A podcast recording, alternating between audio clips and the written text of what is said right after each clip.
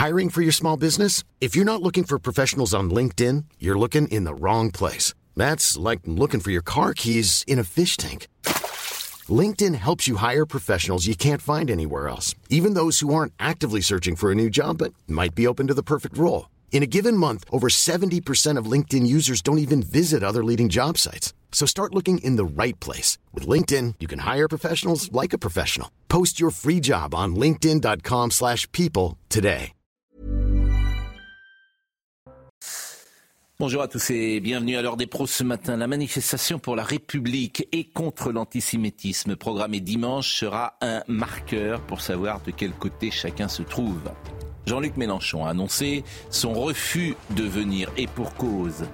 Il n'aurait pas posé le premier pas sur le lieu du rassemblement qu'une bordée de sifflets eût accompagné sa présence.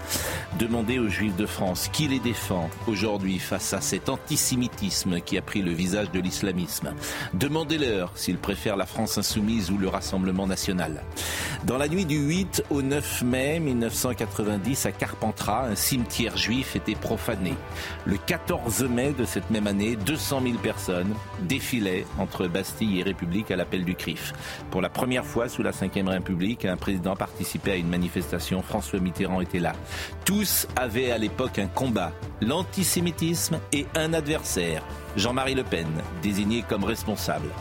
33 ans plus tard, ceux qui ont défilé contre Le Pen pensent et savent que le Rassemblement national est un rempart contre l'antisémitisme des années 2000. Convenons que ce n'est pas là le moindre des paradoxes. Il est 9h01, Somaya Labidi. Une légère décrue s'amorce depuis ce matin. Toutefois, la vigilance reste de mise puisque de nouvelles pluies sont attendues dans l'après-midi et en fin de semaine. Une situation suivie de près par le gouvernement puisque Gérald Darmanin et Christophe Béchu euh, sont attendus dans le Nord-Pas-de-Calais dès 10h. Et de 16, Elisabeth Borne a de nouveau dégainé le 49-3, cette fois pour faire passer sans vote à l'Assemblée nationale le volet dépenses et l'ensemble du projet de loi de finances pour 2024 en première lecture. Conséquence, une nouvelle motion de censure des insoumis a aussitôt été euh, déposée. Puis Benjamin Netanyahou n'a pas parlé d'occuper Gaza, euh, euh, affirme un haut responsable de l'État hébreu. Les propos de ce proche du Premier ministre israélien interviennent après que Washington a affirmé s'opposer à une nouvelle occupation à long terme de Gaza par Israël. Ce matin, vous la connaissez, elle est porte-parole de La République En Marche. Elle est également députée des Hauts-de-Seine depuis juin 2002. Bonjour. Bonjour. Vous serez à la manifestation 2022. Je serai à la manifestation. Avec le Rassemblement national, ça vous pose pas de problème Avec tous les gens qui ont envie de se lever contre l'antisémitisme, parce qu'il y a eu euh, 1100, je crois, actes répertoriés en un mois. C'est plus euh, que l'ensemble de l'année 2022. Virginie euh, Giraud est avec nous également. Elle est historienne et chroniqueuse. C'était intéressant ce que, non pas ce que j'ai dit, mais ce retournement de situation. Et vous pourrez peut-être nous l'expliquer parce qu'en 33 ans, combien les choses ont changé? Éric Nolot est là, Dominique Jamais, Georges Fenech, bien sûr, et Gauthier Lebret. Je vous déclarerai qu'on écoute tout de suite euh, Marine Le Pen, qui était l'invitée ce matin de RTL. Et elle s'est exprimée évidemment sur la marche de l'antisémitisme, mais également elle est revenue sur les interrogations euh, qu'a posé euh, la phrase de Jordan Bardella qui euh, n'avait pas dit ces dernières heures que Jean-Marie Le Pen, selon lui, euh, était antisémite. Olivier Véran a dit hier à l'Assemblée nationale que le RN n'avait, je cite, pas de leçon d'antisémitisme à donner quand son président, Jordan Bardella, refuse de reconnaître que Jean-Marie Le Pen a été condamné par la justice pour antisémitisme. Que lui répondez-vous ce matin J'ai même pas envie de répondre à ça. Je pense que c'est des vieux socialistes qui utilisent les mêmes ficelles depuis euh, des années. Mais est-ce que Jordan En Bardella réalité, a- leur, euh, a pas eu non, mais en- tort, pardon, de, juste de dire qu'il ne pensait pas que Jean-Marie Le Pen soit antisémite. Vous ne l'auriez pas dit mais comme Jean- ça, Marine non, Le Pen. Excusez-moi, Jean-Marie Le Pen, il a 95 ans. Il est plus totalement en situation d'ailleurs de se défendre des accusations de M. Véran. Après tout, on choisit ses ennemis. hein. Mais c'est pas les accusations Euh, contre Jean-Marie Le Pen, est- c'est contre non, Jordan non, Bardella non, qui ne nie pas. Non, non, parce que c'est pas ricochet. Euh, il, il a quitté, euh, euh, il y a quand même déjà un certain nombre d'années, euh, la vie politique. Et je pense que chacun a encore en mémoire la manière dont euh, la séparation s'est euh, effectuée. Euh, parce que j'ai considéré, je considère toujours d'ailleurs, qu'il y a des sujets sur lesquels on ne peut laisser n'être aucune ambiguïté. Et, et, pour le coup, le soutien à nos compatriotes de confession juive en, en fait partie. cette rupture, elle s'est déroulée. Elle n'a pas été très facile mmh. pour moi, parce que vous savez, euh, quand il y a des gens que vous aimez avec qui tiennent des propos ou ont des comportements qui vous choquent ou qui vous heurtent, c'est pas très facile d'en tirer les conséquences. J'en ai tiré les conséquences. Donc, Monsieur Véran, encore une fois, cherche à faire oublier sa propre proximité avec l'extrême gauche et il devrait plutôt condamner l'extrême gauche plutôt que de chercher des polémiques inutiles au moment où justement euh, nous sommes, je crois, en première ligne euh, pour défendre nos compatriotes de confession juive et ils le savent d'ailleurs. Euh, si j'en crois les différentes études d'opinion qui viennent de paraître et d'ailleurs l'ensemble des Français pensent que avec Édouard Philippe, alors vous voyez, mmh. lui en premier et moi en second, nous sommes ceux qui sommes les plus capables de protéger nos compatriotes de confession juive intéressant. On écoutera tout à l'heure euh, l'échange entre Olivier Véran et euh, c'était Monsieur Tanguy, euh, je crois, hein, du voilà du, du, Rassemblement national. Mais c'est vrai qu'on a le sentiment parfois que la gauche vit sur une rente viagère avec ce qu'a dit Jean-Marie Le Pen il y a plus de 30 ans et qu'au fond ça ça l'arrange, ces propos qui ont été dits il y a 30 ans, ce qui permet euh, depuis 30 ans de ne pas euh, mettre euh, le Rassemblement national et de ne pas faire l'union des droites. Donc ils sont assez contents, disons-le, les gens de gauche ou d'ultra-gauche, d'utiliser ces paroles-là. Et en même temps, ces paroles étaient parfaitement inadmissibles. Mais oui, non, il faut quand même le rappeler. Bien sûr. Moi, je ne suis pas là pour sonder les cœurs et les reins, mais enfin, il y a des déclarations de Jean-Marie Le Pen qui sont des déclarations antisémites. Il n'y a même pas de débat là-dessus. Il n'y a même pas de débat là-dessus. C'est ce que dit Marine Le Pen. Hein. Voilà, mais en revanche, la gauche se donne énormément de mal via Jean-Marie Le Pen pour faire croire que est, on est encore sur le vieil antisémitisme de, de droite, d'extrême droite, même catholique, alors qu'on est sur un antisémitisme de gauche et islamiste. Ils ont tourné la page. Et c'est pas comme ça qu'on va euh, se battre contre le Rassemblement national, tout simplement parce que ce n'est pas le bon débat. Mais justement, si Bardella avait dit oui, Jean-Marie Le Pen a tenu des propos antisémites il y a plusieurs décennies, franchement, en tant que citoyenne, moi j'aurais dit ah ben ok, il est euh, extrêmement honnête et c'est plutôt rassurant.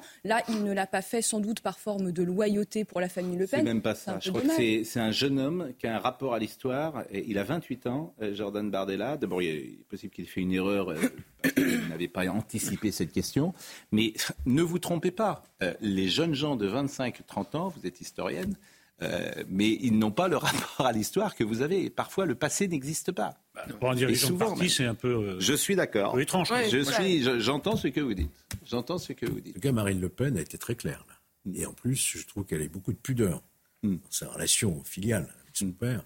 Mais elle ne répond pas à la question pourquoi Bardella dit effectivement que son père n'était pas. C'est un manque de préparation. un manque de préparation. Elle ne répond pas non plus, elle est gênée manifestement. il y a deux ou trois raisons pour ça. Mais je ne crois pas à l'argument de l'âge. Il manque d'expérience, peut-être parce qu'il ne sait pas, euh, parce que. On dit tout le temps qu'il est, qu'il est extrêmement bon dans les médias, même en raison de son âge. Peut-être qu'il joue sur les mots aussi, parce que euh, Jean-Marie Le Pen a été condamné, je crois, pour négationnisme, hmm. plus que pour antisémitisme. Pour contestation de crimes contre Ça lui est facile de rappeler les paroles de Jean-Marie Le Pen. J'essaie d'expliquer ce qu'a ce répondu Bardella, et donc il jouait sur les mots vraisemblablement. C'est pour négationnisme que Le Pen a été condamné, et pas à proprement ah parler pour antisémitisme. En revanche, crainte de critiquer Jean-Marie Le Pen. Je voudrais qu'on revoie, parce que les gens ont oublié. de critiquer Jean-Marie Le Pen. Les gens ont oublié le 14 mai 90, parce que c'est incroyable ce qui s'est passé le 14 mai 90 en France, sous le choc de la profanation du cimetière juif de Carpentras. Il y a eu 200 000 personnes à Paris et j'ai dit c'est la première fois qu'un président de la République a, manifesté. François Mitterrand était là.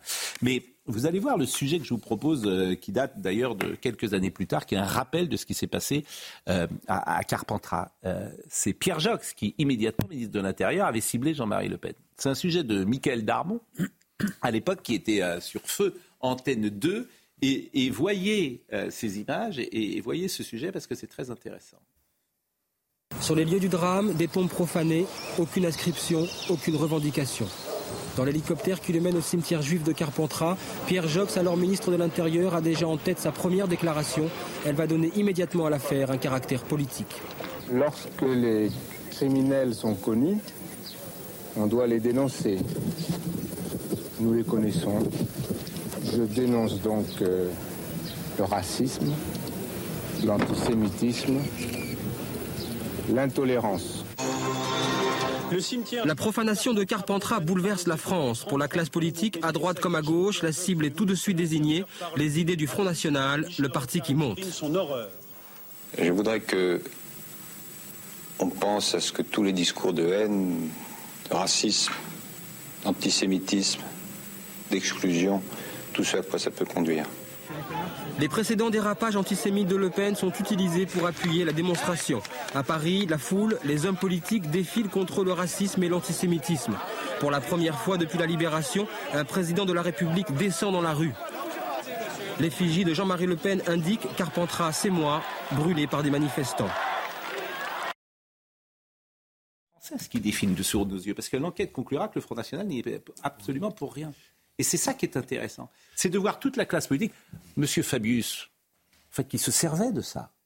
Oui, Parce que personne ne savait au moment où il euh, parle. Personne ne sait où est l'enquête. Si vous permettez, j'ai défilé moi-même euh, en 90 euh, ce jour-là contre l'antisémitisme et je ne regrette pas d'avoir défilé car les raisons qui m'avaient amené étaient les bonnes, mais je déplore qu'on soit foutu de ma gueule. Car les raisons pour lesquelles je défilais étaient imaginaires ça n'était pas le Front National qui avait vandalisé les tombes de Carpentras.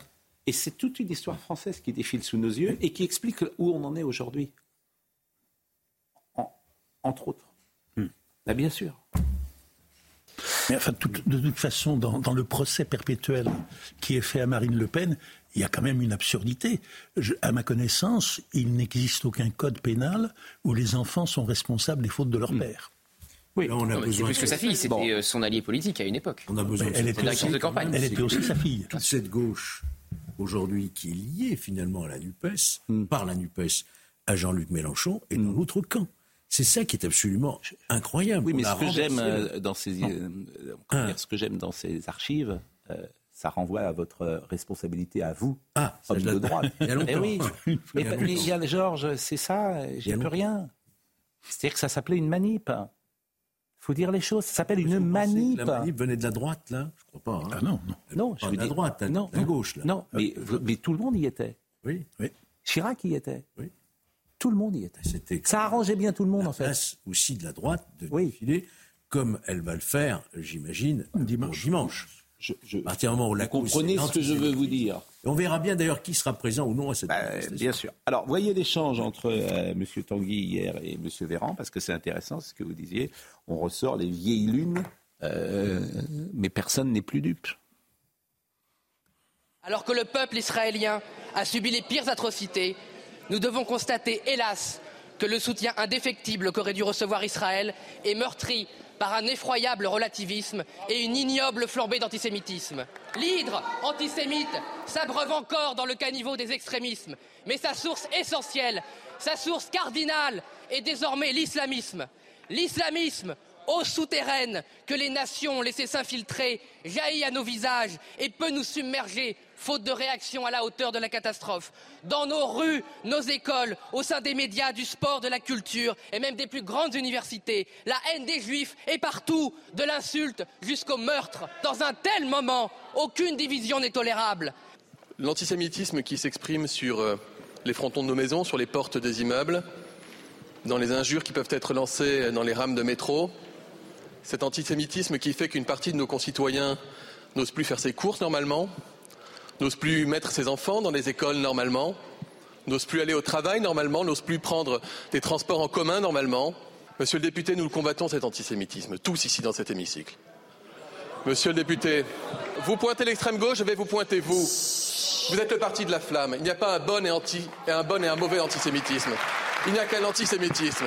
Et quand le président de votre parti politique, il y a deux jours, refuse de reconnaître que le président fondateur de votre parti, le Front National, a été condamné par la justice française pour antisémitisme. Vous ne servez pas la cause que vous prétendez servir.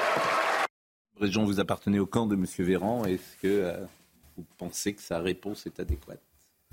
Ce que je pense, c'est qu'il y a quand même une grande insincérité aujourd'hui au Rassemblement national et ils sont probablement assez mal à l'aise des propos de Jordan Bardella.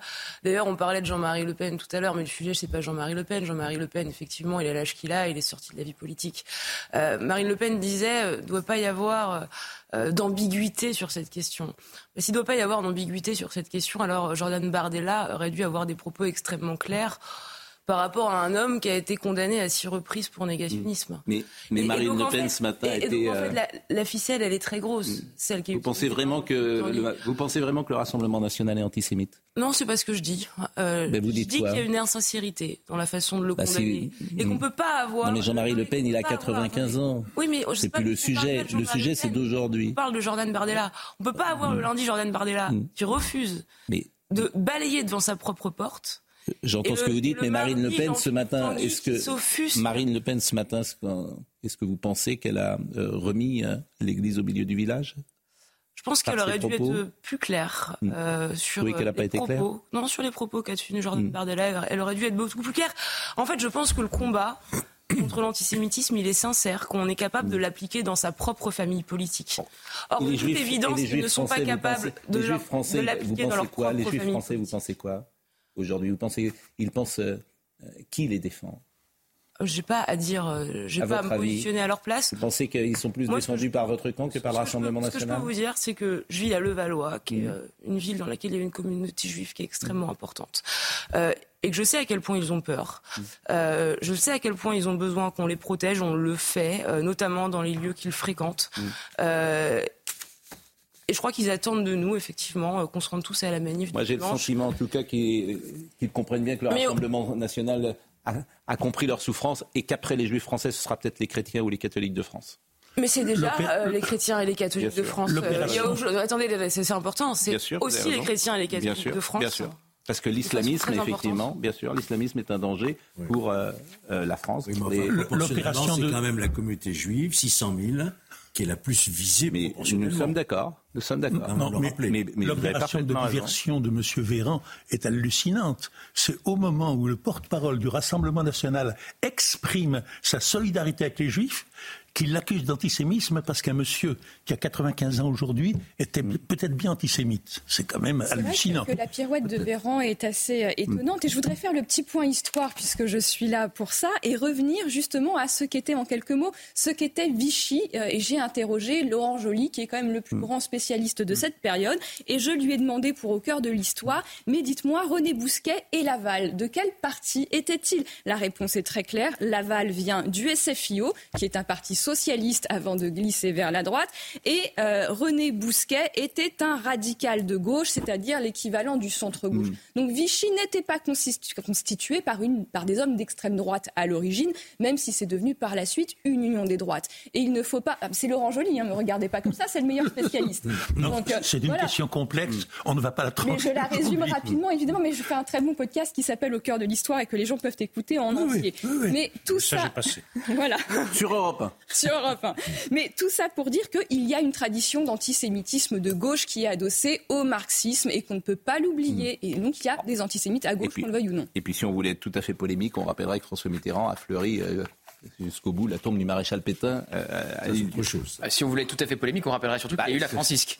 Bah, non, mais c'est autre chose. C'est moi, je rappelle des faits. C'est-à-dire qu'il a, il, a, il a fleuri, il a fleuri une tombe euh, qui est, dont le représentant. C'est un euh, débat. Non, non, mais c'était celle du vainqueur de Verdun. Oui, oui, Enfin, aujourd'hui, on ne la fleurit plus. Oui, mais alors justement, Emmanuel Macron ne la fleurit plus. On est largement revenu sur le vainqueur de Verdun. On sait à quel point Clémenceau et Fauchelon poussaient. Ils ont dit eux-mêmes, il n'aurait jamais été maréchal si nous n'avions pas été Aujourd'hui, la tombe du maréchal Pétain n'est plus fleurie par les présidents de la République.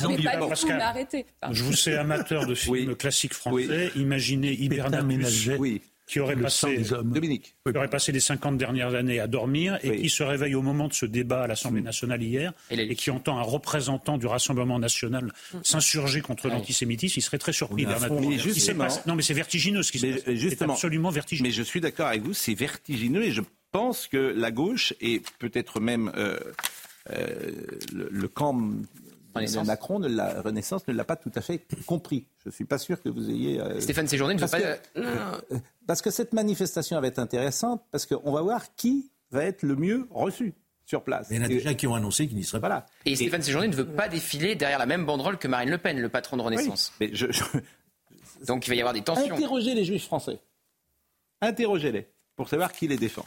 C'est le, me semble-t-il. Bah, non, attendez, excusez-moi. Euh, qui aujourd'hui protège les lieux de culte en France C'est bien le gouvernement. Mais vous avez parfaitement raison. Mais, mais, je n'en disconviens pas. Euh, mais qui les attaque, qui les défend? C'est une ligne de partage. Et vous Qui trouvez que Jordan Bardella les défend quand il refuse de condamner les propos du fondateur du parti duquel il est J'entrerai pas là-dedans. Moi, je vous pose des questions et c'est à vous dire. L'heure n'est pas aux bisbilles politiciennes, franchement. Bon, en revanche, en C'est à revanche, l'heure de l'union que tout le monde. en revanche, pour être tout à fait, euh, Qui met pour le être- sujet sur la table? Non, en revanche, tu... non mais accrochez-vous à Jordan Bardella, accrochez-vous, allez-y.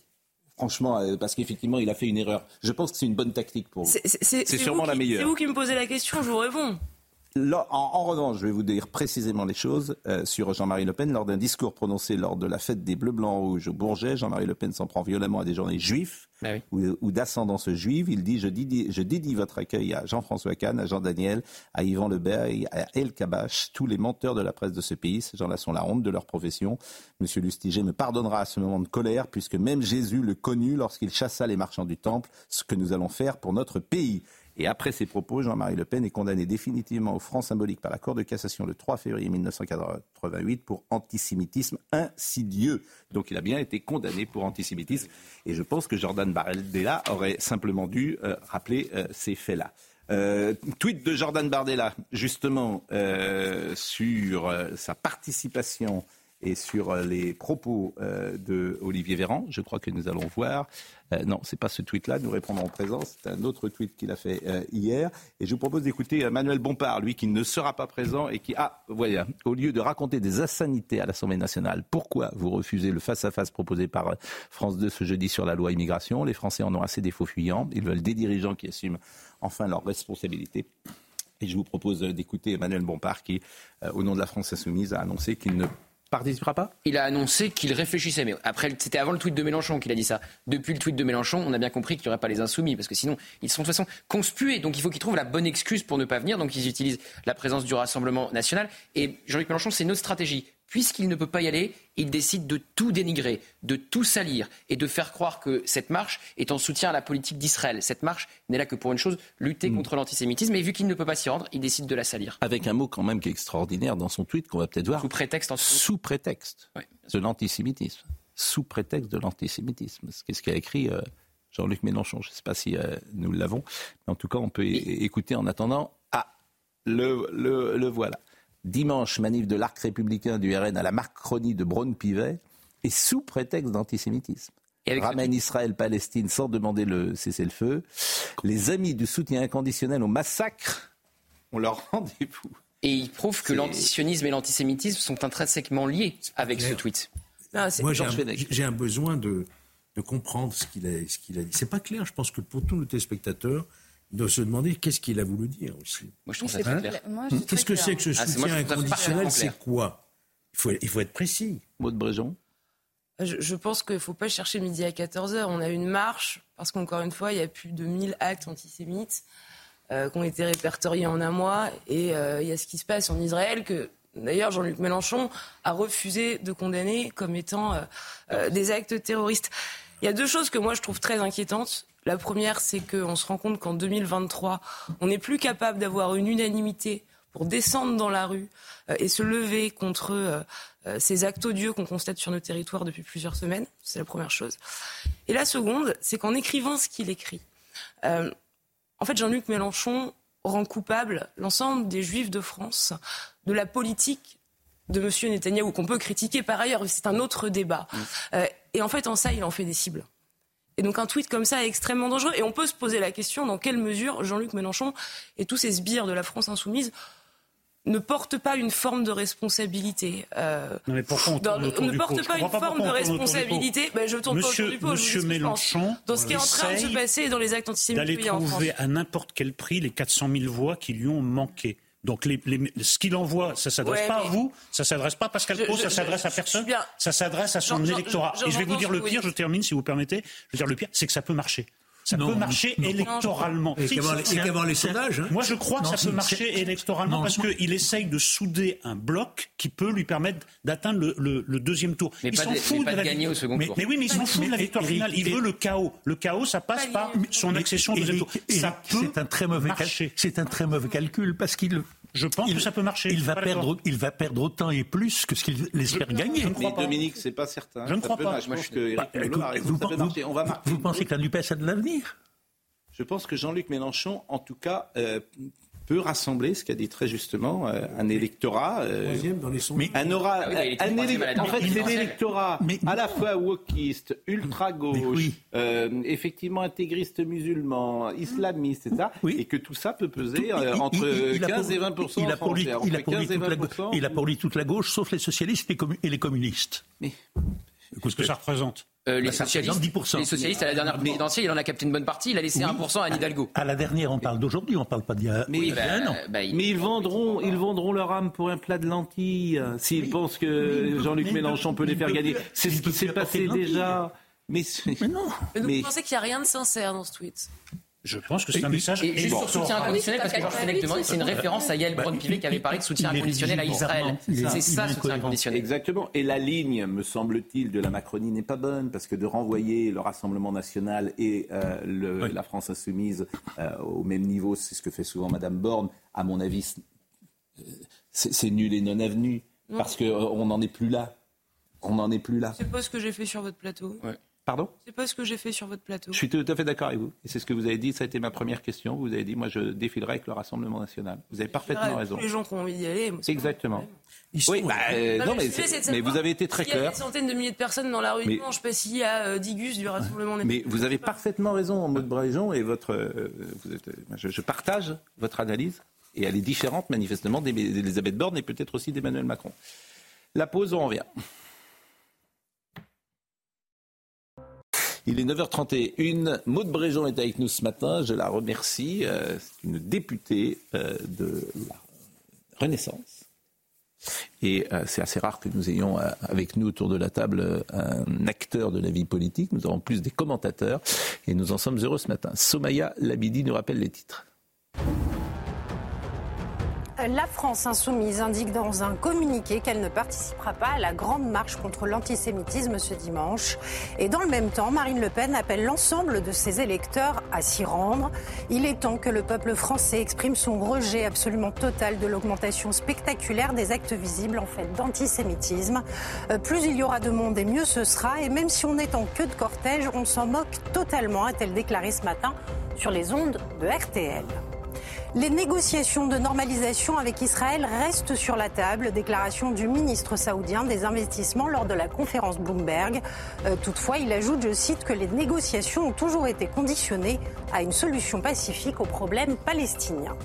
Et puis le mois d'octobre a été le plus chaud jamais enregistré dans le monde, annonce de l'Observatoire européen Copernicus, euh, qui précise que 2023 dépassera, je cite, avec une quasi-certitude le record annuel de 2016. Euh, des fortes températures qui alimentent chaque année les, sécheresses, les incendies dévastateurs et renforcent en même temps les ouragans. Le journaliste politique que vous êtes, euh, Gauthier Lebret, voulait préciser quelque chose que j'ai peut-être dit tout à l'heure de manière imprécise mais sur euh, le fait de renvoyer dos à dos la France insoumise et le Rassemblement national. C'est vrai que c'est la position d'Elisabeth Borne. Sur Emmanuel Macron, je vous rappelle qu'il avait condamné les propos euh, d'Elisabeth Borne. Il l'avait désavoué en Conseil des ministres quand elle avait dit que le RN était héritier de Pétain. Et même dans les prises de parole des députés Renaissance, avant, il faut le dire, avant la prise de parole de Jordan Bardella disant que Jean-Marie Le Pen n'était pas antisémite, très clairement, Renaissance euh, condamnait LFI et pas le Rassemblement national de la même manière. Écoutons Manuel Bompard sur euh, LFI et la présence. Euh, il y a un communiqué qui vient de tomber à l'instant. Sommet a dit dans ses titres LFI annonce il y a deux minutes ne pas participer à cette marche. C'est logique après le tweet de Jean-Luc Mélenchon. Écoutez ce que disait Manuel Bompard hier. particulièrement incongru de manifester contre l'antisémitisme avec le Rassemblement national qui a d'ores et déjà annoncé qu'il avait l'intention de, de s'y rendre. Il y a par exemple dans les rangs des députés du Rassemblement national, un ancien libraire qui vendait des livres négationnistes. J'ai un peu de mal à imaginer manifester contre l'antisémitisme euh, à ses côtés. Je crois que tout le monde pourrait le comprendre. Je ne suis pas sûr que l'ensemble des Français de confession juive, puisque c'est la question que vous vous posez, aient envie euh, d'une manifestation contre l'antisémitisme avec des représentants d'un parti politique qui a été fondé par des gens dont les opinions étaient antisémites étaient avérées. Ils n'ont pas envie des filles aussi. Moi, j'étais à la marche du 9 octobre au lendemain euh, de l'attentat, de l'attaque terroriste du, Hamas. Il y avait une délégation du Rassemblement euh, national. Il n'y avait pas Marine Le Pen, il n'y avait pas Jordan Bardella, mais il y avait une délégation avec notamment euh, Julien Audoul du groupe d'amitié France-Israël. Et donc j'ai évidemment discuté avec euh, les gens présents à cette manifestation. Il y avait, c'était haro sur la France insoumise, persona non grata la France insoumise. Donc aujourd'hui, il faut trouver une excuse pour pas y aller. Ils l'ont trouvé avec la présence du RN. mais le vrai courage politique, c'est précisément d'y aller et de dire qu'on fait tous nation ensemble sur la même cause. Eh, mais quand vous avez une députée dans vos rangs qui explique que le Hamas est un mouvement de résistance, comprenez que c'est probablement un peu compliqué pour eux de se rendre ensuite le dimanche euh, à la manifestation. Ils vont se faire dégager Manu Militari, hein. c'est ça qui va se passer. C'est à se demander si Manuel Bompard suit l'actualité politique française. Il y a 30 ans, on disait on ne peut pas défiler avec le Front National puisque Le Pen est antisémite. Là, il a réussi à débusquer sur 7 millions d'électeurs un libraire qui vend des livres interdits. Vous parlez de nos compatriotes. Députés, c'est dingue. de confession. Euh, députés. Oui qui, et je pense que vous, n'ont aucune difficulté, bien au contraire, à recevoir dans le défilé euh, du, Rassemblement national. Mais par contre, ils ont quand même besoin d'une clarification. Parce que ceux qui les représentent, à savoir le Conseil représentatif des institutions juives de France, le CRIF, refusent toujours d'inviter le RN à ces dîners. On l'a eu, vous vous souvenez, le président. Donc il y a aussi du côté de la communauté juive un, un besoin de clarification, me semble-t-il. Et le, CRIF euh, n'est pas toujours euh, sur la position euh, des Juifs de France, paradoxalement. Mais on va l'écouter, Gilles Taïeb, puisqu'il a parlé précisément. Sur la marche du 9 octobre, Jordan Bardella avait appelé Jonathan Arfil, président du mm. CRIF, à plusieurs reprises, et il ne lui avait jamais répondu au téléphone. Mais parce que, en fait. il n'y était pas allé. Mais disons les choses, le CRIF est très ennuyeux avec le Rassemblement national aujourd'hui. Pourquoi? Parce que le Rassemblement national... Ils ne sont pas d'accord entre eux, le président et le vice-président qu'on va entendre à l'instant. Exactement. Le Rassemblement national, depuis des années, euh, vous ne pouvez pas le prendre en défaut sur ce sujet. Et non seulement vous ne pouvez pas le prendre en défaut, mais c'est celui qui est le plus offensif sur l'antisémitisme islamisme, islamiste. Donc c'est lui, dans le paysage français, qui est le plus offensif sur ce sujet-là. lundi. Mm. jusqu'à la, jusqu'à la phrase de Bardella, dimanche pendant. Sur, euh, Bardella, ouais, je pense pas. Et Bardella parlait pas de, de, de l'antisémitisme islamiste. Non, bien sûr que non. Il ne parlait pas de ça. Pas prise en défense, c'est utilisé donc, donc le CRIF est extrêmement ennuyé. Je les comprends d'ailleurs. Mais Gilles Taïeb, il n'est pas tout à fait sur cette position puisque ah, nous l'avons. Et il est vice-président. Alors, euh, écoutons Gilles Taïeb qui parle cette fois-ci de la France insoumise. Mélenchon et tout ça clique, je les appelle comme ça, n'ont rien à faire à l'Assemblée nationale. Ils n'ont rien à faire dans la représentation de notre pays et de nos valeurs. Aujourd'hui, ce sont des gens qui sont des ennemis de notre pays. Ils collaborent avec ceux qui demain voudraient nous réduire à un islamisme intégriste. Est-ce qu'ils sont antisémites? Est-ce que Jean-Luc Mélenchon, pour vous, est antisémite? Il l'est devenu en tout cas. Il l'est devenu en tout cas. Ses déclarations à lui, au Bono, panneaux ne sont qu'un antisémitisme habillé sous une couleur de la démocratie, mais derrière, regardez, vous avez parlé de cette manifestation merveilleuse, de ce rassemblement, et qui est un symbole on ne peut plus important. Les deux présidents des chambres de notre pays appellent à un rassemblement. Il appelle tout le monde. En face, au territoire perdu de la place de la République, il va y avoir une manifestation pro-palestinienne. En même temps. En, même, temps. il y aura une... Et ça ne sera pas le même les mêmes mots. Ce ne sera pas la même teneur. Ce ne seront pas les mêmes mots. Laurent Nunez, va avoir du taf. Laurent Nunez va avoir du travail. Non, mais quand, quand, les choses changent, et surtout quand on fait de la politique, il faut voir qu'elles changent. Le Reconquête, le parti de Zemmour, est réputé être plus à droite que le Rassemblement national actuel. Et aux dernières présidentielles, Zemmour a recueilli 53% des voix des électeurs français juifs d'Israël. Alors l'éloignement, l'éloignement entre l'extrême droite d'hier et les juifs, c'est quelque chose qui est en train d'appartenir au passé. Même c'est à un autre niveau que ça s'analyse, parce que c'est peut-être une, institution représentative, mais quand vous parlez avec des, hmm. Français juifs, ce c'est pas la position du CRIF. Hein, vous parlez avec les choses deviennent extrêmement claires. Ils ont identifié ennemi, à savoir la France insoumise islamiste, et ils se tournent vers celui qui euh, est le plus opposé à leurs ennemis, qui en ce moment est le Rassemblement national. Moi, je vis dans un quartier où il y a une grande communauté juive, je n'entends Que ça. Je n'entends pas dire mais ceci, mais cela, il faut, il ne faut pas. L'ennemi est identifié, l'allié est identifié. mais, c'est pour ça que le c'est autre chose. Que cette dépêche qui vient de tomber, ils ne participeront pas. Hmm. Au même moment, nous savons qu'il y a 40 de nos compatriotes hmm. aussi de confession juive qui ont été tués et que certains, 8 sans doute, sont actuellement en otage. Et cette branche de la représentation nationale ne manifeste pas. Il y a quelque chose d'extrêmement gênant. Mais vous savez, sur ces 40 Français morts, euh, c'est très étrange qu'on en parle si peu, qu'il n'y ait pas un deuil national. 40 Français meurent, et pas généralement. Apparemment, c'est pour protéger, sans doute peut-être, de ne rien faire pour protéger encore la vie, nous l'espérons, des otages. il, y a, une promesse d'Emmanuel Macron qu'il y ait un hommage pour ces 40 Français. Alors, alors j'entends cet argument. Suffisamment euh, d'informations pour les J'entends cet argument. J'entends cet argument. Euh, la vidéo dont on va parler, vous ne la verrez pas parce que nous avons choisi de ne pas la montrer. Simplement, euh, elle circule sur les réseaux sociaux et je pense que même ceux qui nous écoutent, tout le monde l'a vu. Une enquête administrative a été ouverte sur le recrutement d'une ex-collaboratrice du ministère des Affaires étrangères. C'est un communiqué du Quai d'Orsay. Elle a été vue à Paris dans une rue du 2e arrondissement, arrachant le portrait d'otages israéliens détenus par le Hamas à Gaza. Et parmi ces otages figurent plusieurs ressortissants français, dont très probablement des euh, mineurs. Donc il y a eu un communiqué du Quai d'Orsay. Le ministère dit également avoir connaissance d'autres publications comparant notamment les attaques terroristes du Hamas à la résistance française contre l'occupation nazie. Et c'est une femme, euh, manifestement, qui euh, appartenait au ministère des Affaires étrangères. une ancienne collaboratrice contractuelle du ministère des Affaires étrangères a été identifiée arrachant le portrait d'otages israéliens à Gaza. La, la vidéo diffusée ce jour montre une attitude, un comportement et des propos totalement indignes qui disqualifient entièrement cette personne pour entretenir la moindre relation de travail. C'est un communiqué du ministère des Affaires étrangères. Et bien que cette personne n'ait plus de relation contractuelle avec ce ministère depuis l'été dernier, une enquête administrative sera diligentée à partir de ce jour à la demande de la ministre Catherine Colonna sur son recrutement. Bon. Vous pourriez rappeler aussi qu'elle a envoyé des articles au monde diplomatique. Oui, bien sûr. Mais, mais, et qu'elle a son rond de serviette sur France Culture. Par exemple. Parce que c'est plutôt ça le débat, c'est pas le ministère des Affaires étrangères. Oui, vous avez raison. C'est bien sûr un des membres de cette caste médiatico-intellectuelle qui relaie toutes les thèses que nous combattons depuis euh, 9 heures ce, matin. C'est ça le. Mais, je ne vais pas reparler encore de Guillaume Meurice ce matin, qui sera peut-être à l'antenne dimanche.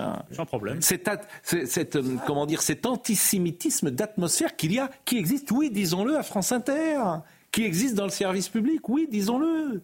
Il y a des gens qui n'écoutent plus France Inter. Radical a fait un tweet la semaine dernière Je n'écoute plus France Inter. Georges-Marc Bédamou, pareil.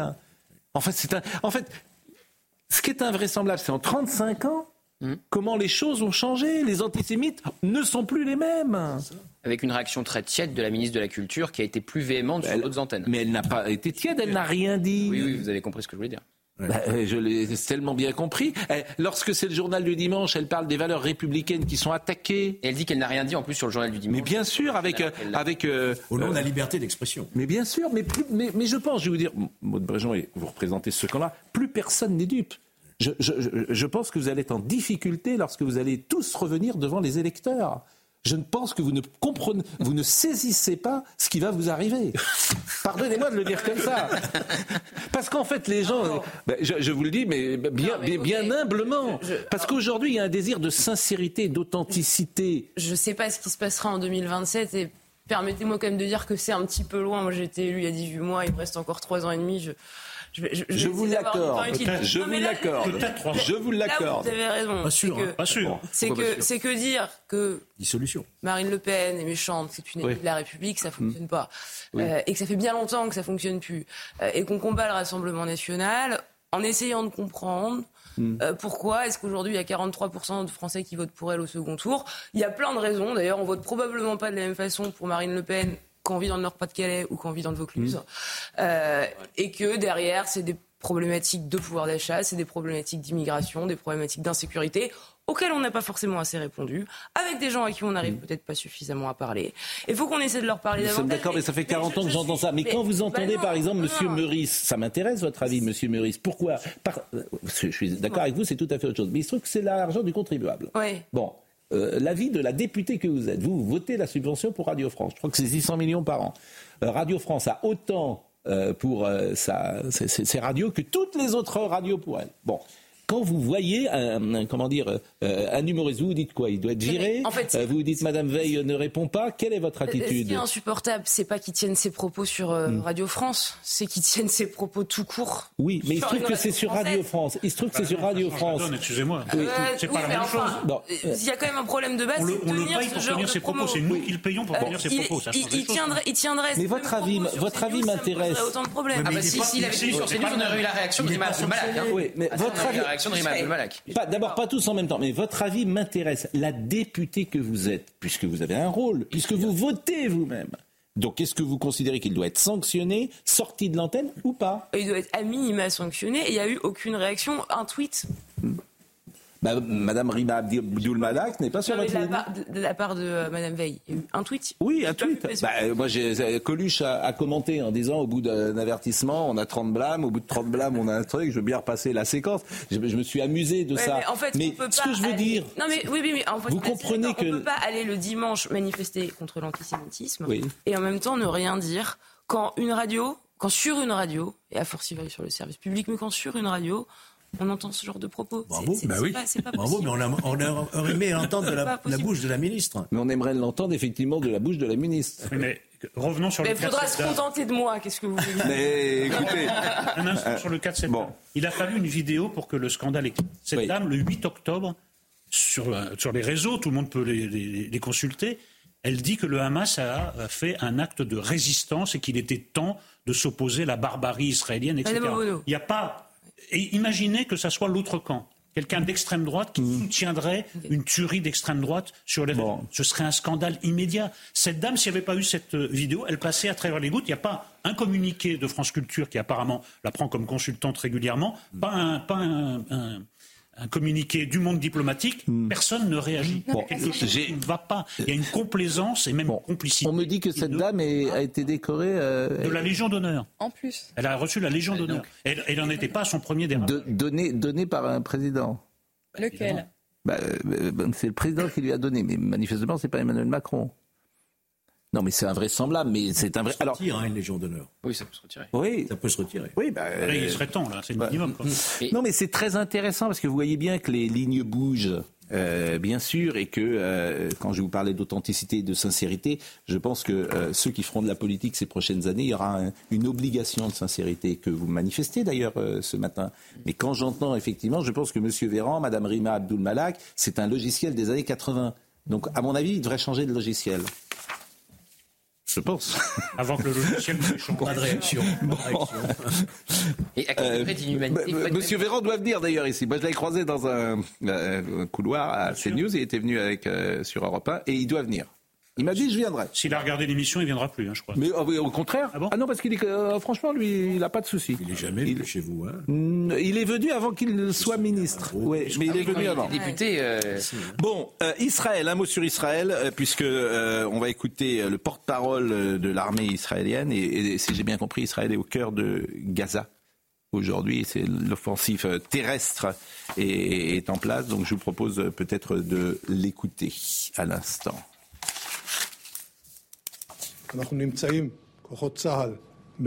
Les forces de Tsahal se trouvent au cœur de la ville de Gaza. Elles sont venues du nord et du sud. Elles ont attaqué en parfaite coordination entre les forces terrestres, aériennes et navales.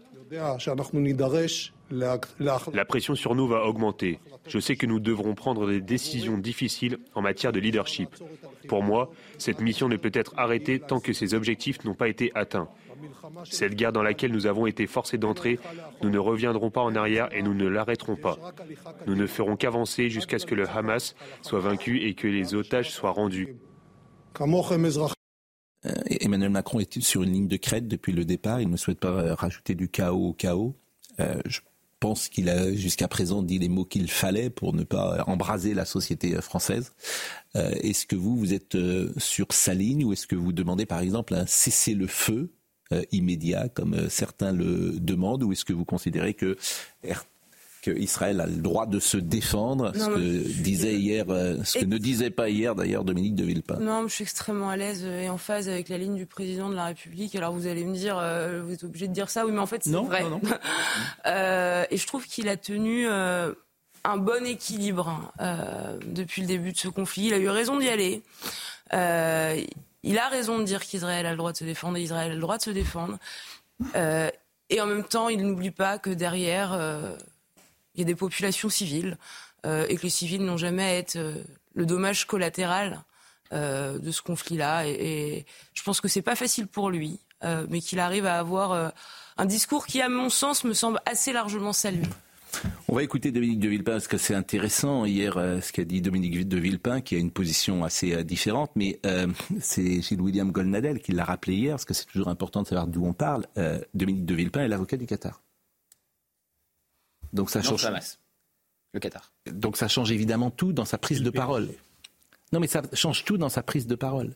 Et moi, je regrette une chose, c'est que lorsqu'on parle de Dominique de Villepin, on ne rappelle pas, mais c'est vrai pour tout, simplement factuel, ça ne veut pas dire que. Euh, euh, faut le savoir. Après, euh, on l'interprète comme on veut. On peut effectivement être avocat du Qatar et condamner le Qatar. C'est possible. C'est possible. Mais en tout cas, cette information, elle doit être donnée, me semble-t-il, au êtes avocat du Qatar et que vous condamnez le Qatar, vous ne restez pas avocat du Qatar très longtemps. non, mais je pense, que, je pense que cette information doit être donnée aux téléspectateurs. Bien sûr. C'est tout. Alors écoutons ce que disait Dominique de Villepin hier sommes essentiellement aujourd'hui, de la part du gouvernement Netanyahou, dans une politique de vengeance.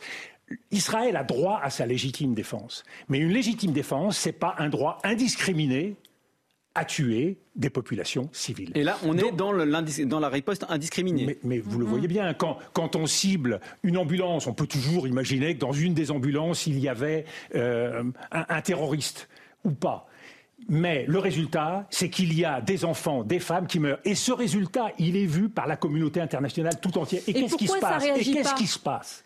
C'est que dans ce contexte, chaque enfant, chaque femme tuée, ce sont plus de terroristes. Donc l'objectif d'Israël, ce qu'il atteint, c'est exactement l'inverse de ce qu'il souhaite.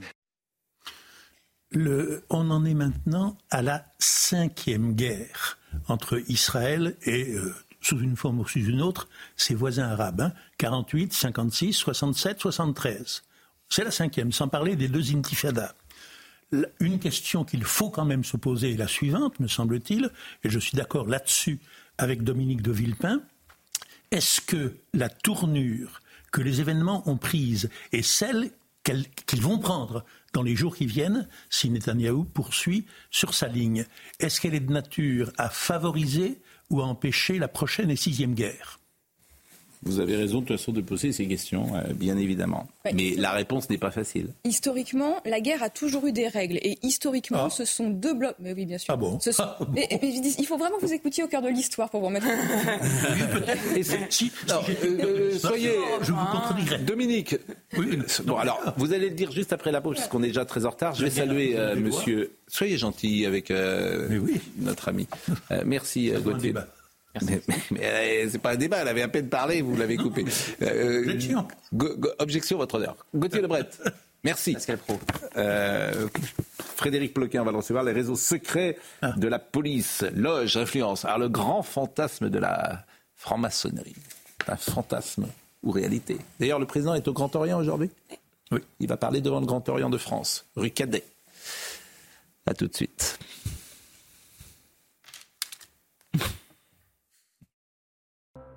Je vais remercier Maud Bréjon. Merci. Parce que vous devez, euh, vous êtes appelé à d'abord à une euh, grande aventure euh, politique, j'imagine, ces prochaines années. Au départ, vous êtes ingénieur nucléaire hein, de formation. Bon, vous n'êtes pas responsable évidemment de la catastrophe nucléaire qui s'est passée en France ces dernières années. Nous, on a essayé de l'éviter. Voilà, Emmanuel Macron a aussi complètement changé d'avis là-dessus, mais bon, souvent je dis que j'ai du mal à suivre Emmanuel Macron, mais manifestement, il est revenu euh, tant mieux d'ailleurs, mais il est revenu sur de bonnes dispositions sur le nucléaire. Mieux vaut tard que jamais. Bon. Et merci aussi de votre franchise. Merci. Parce que je pense que c'est important. Hein, Georges Fenech, euh, qui est un homme politique un peu plus âgé que vous. Oh. Oui, c'est vrai, c'est vrai. non, mais c'est bien d'avoir des. C'est ça qui est important, de, liberté de ton. Qui n'est pas de mise à LFI, apparemment, puisque oui, bon, qui n'était pas vraiment non plus de mise quand vous ah, étiez dans le parti Godillot dans lequel vous apparteniez jadis. Ah, nous, on rentrait dans le rang, il y avait des chefs, hein, attention. Hein. Ah oui, mais, mais justement, c'est bien, Maud Bréjon, de ah. cultiver ça. Différence. Oui, enfin, même à droite, dans LR et UMP, il y a eu euh, quand même des débats internes. Oui, oui, oui. oui non, mais LR, frictions. Euh, oui, les LR, ils peuvent se permettre aujourd'hui parce que, bon, il y a autant d'LR que de lignes hein, aujourd'hui. Bon. Merci en tout cas d'être passé par notre émission. Il est 10h01. Somaya Labidi nous rappelle les titres. Euh, le G7 soutient l'instauration de pauses et couloirs humanitaires à Gaza. Objectif permettre l'acheminement urgent d'aide humanitaire sur le sol palestinien et l'évacuation des civils menacés par les combats. Réunis à Tokyo, les ministres des Affaires étrangères des pays du G7 ont également affirmé, je cite, qu'Israël avait le droit de se défendre dans le respect du droit international tout en soulignant l'importance de protéger les civils. L'appel de la vice-présidente de l'Assemblée des départements de France dans les colonnes du Figaro, Martine Vassal s'inquiète du financement de l'aide aux mineurs non accompagnés. Le département était en charge de 200 d'entre eux en 2015 contre 2000 actuellement. Manque de budget, elle explique qu'elle va devoir supprimer des activités sportives et culturelles pour pouvoir les prendre en charge.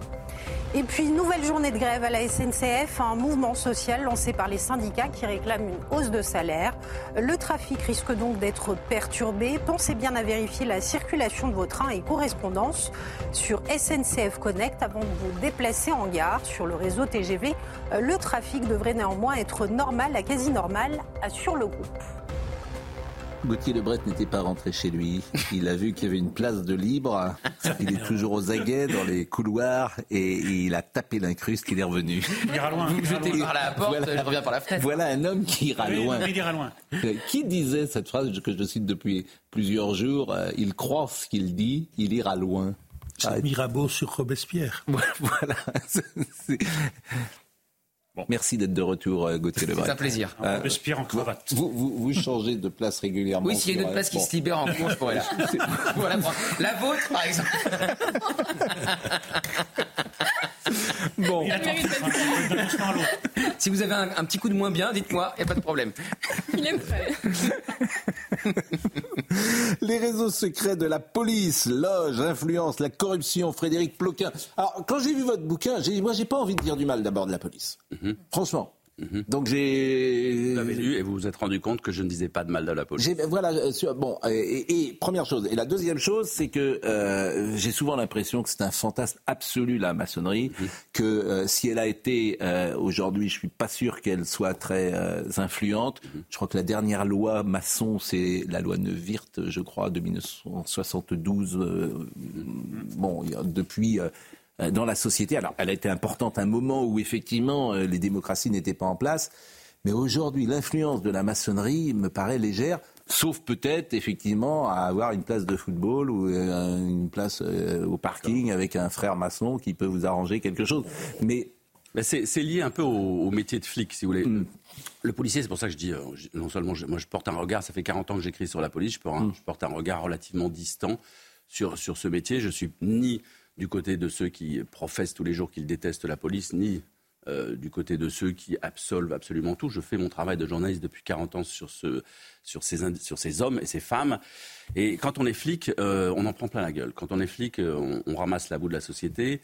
Euh, on est aujourd'hui face à la tempête, demain face aux antisémites, après-demain face aux terroristes, hier face au crime, face à la mort. On est ballotté par la vie, on ramasse la lie, on est le rempart de la République, on en prend plein la gueule, on se suicide, il y a 23 suicides dans la police depuis le début de l'année. Et à partir de là, c'est de là que je, je, qu'est partie mon enquête, je me suis dit, mais à quoi ils se raccrochent, ces flics? Et donc ce livre, ce n'est pas exclusivement un livre sur la franc-maçonnerie dans la police, c'est un livre sur tous les réseaux qui traversent la police euh, depuis le début de la Ve République. Donc il y a les écuries politiques, il y a les clans, il y a euh, l'écurie Pasqua, l'écurie Sarkozy, l'écurie euh, Debré, l'écurie Valls à un moment donné. Donc c'est ça que je retrace. Et à côté de ça, vous avez les syndicats qui sont extrêmement puissants dans la police, plus que partout ailleurs, même plus que dans l'éducation nationale. Et vous avez la franc-maçonnerie il n'y a pas que, il y a aussi le rugby. Je veux dire, il y a, il y a des clans liés au rugby. Il y a les pieds noirs. C'est tout ça que je raconte aussi. Il y a les, il y a les, il les, les clans pieds noirs qui ont duré des années.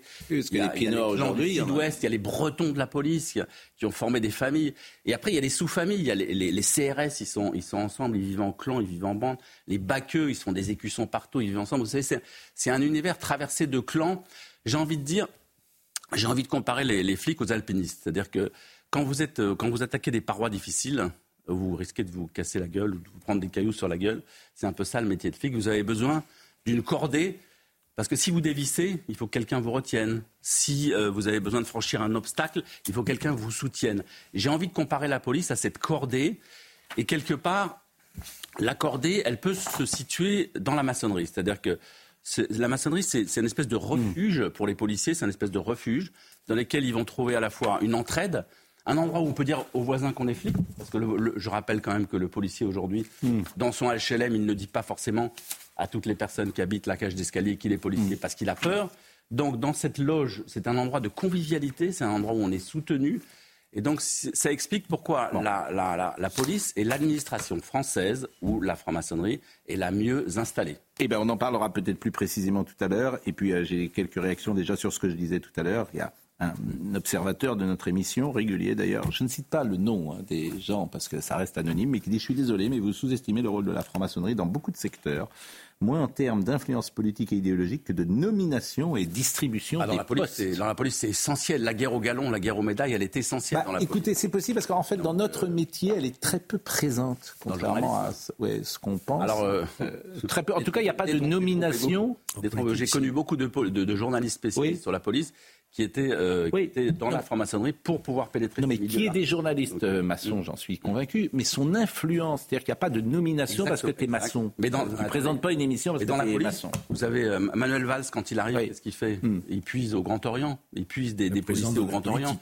Euh, bah, mais parce qu'il n'y a, pas hmm. d'autre endroit. Frédéric, je vous propose, on en parlera évidemment. Vous avez bien compris tout à l'heure, assez longuement. Éric Dupont-Moretti. Donc ça, ça me, vraiment, c'est quelque chose qui me passionne. Mhm. D'abord parce que je pense qu'il y a un règlement de compte euh, contre lui, manifestement, hmm. qu'il y a une haine dans la magistrature euh, les uns des autres et que lui-même est, me semble-t-il, victime de cette haine et que hier il s'est passé quand même un incident, sans doute euh, anecdotique, mais que va nous rapporter Noémie Schulz, qui en dit beaucoup parce que c'est toujours des hommes qui euh, parlent euh, les uns en face des autres. Et parfois, effectivement, bah, ces hommes se disent des choses en dehors de ce qui est convenu. Et je crois que Noémie Schulz est avec nous en direct du Palais de Justice. Noémie, est-ce que vous pouvez nous rapporter cet échange entre le procureur et euh, Éric Dupont-Moretti alors oui, il faut, il faut resituer. Hier, Éric Dupont-Moretti était interrogé toute la matinée par la Cour de justice de la République et on a senti au fur et à mesure de, de, de, la matinée euh, que la tension euh, montait, la voix qui était euh, très posée, un peu plus grave que d'habitude en, début de, matinée. Eh bien, ça, ça, on a senti la, la, la tension, le langage s'est fait un peu plus fleuri et vous avez ensuite les questions effectivement en fin de matinée de du procureur général. Ils sont deux en fait. Il y a le procureur général Rémi Haït et puis un avocat général et eux l'accusation. La veille, Rémi Haït avait tenu, avait fait une sorte de, propos liminaire, propos introductif très sévère à l'encontre d'Éric Dupont-Moretti.